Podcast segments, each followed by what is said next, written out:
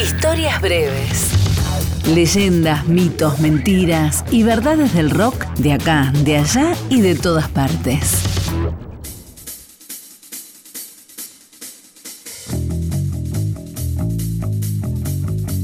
Ian Brown fue, cuando la década del 80 estaba llegando a su fin, el cantante y líder de los Stone Roses, la banda insignia de una escena surgida desde la clase trabajadora de la ciudad de Manchester.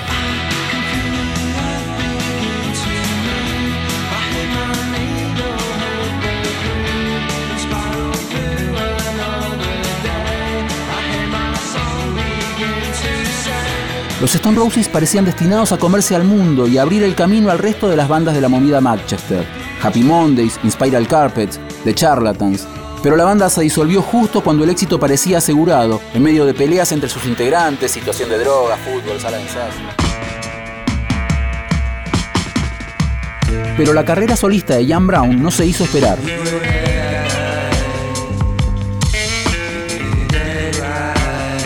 En su segundo disco, Golden Greats, de 1999, llamó la atención de todos cuando incluyó una canción con un título más que llamativo, Babasónico.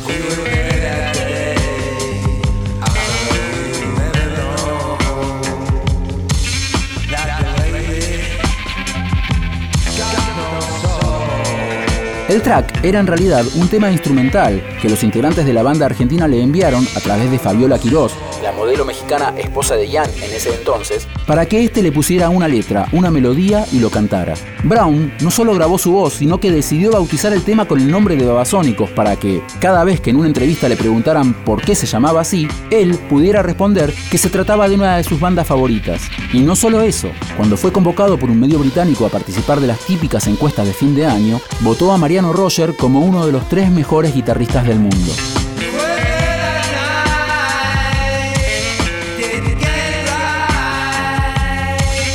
Estaba previsto que Jan Brown participara en una canción del disco Jessico de Babasónicos, pero justo cuando la banda comenzaba a grabar, Brown ingresaba a prisión por pelearse con una azafata de la British Airways en pleno vuelo de París a Manchester. Salió en libertad cuatro meses después, cuando Jessico ya estaba terminado.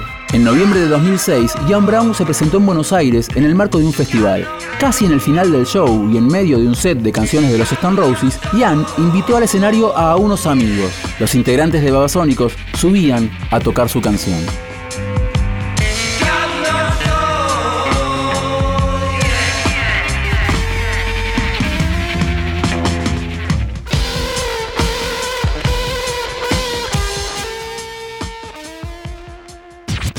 Historias breves. Texto e informe Leo Acevedo. Edición Ignacio Guglielmi. Una producción del área de medios digitales de Radio Nacional.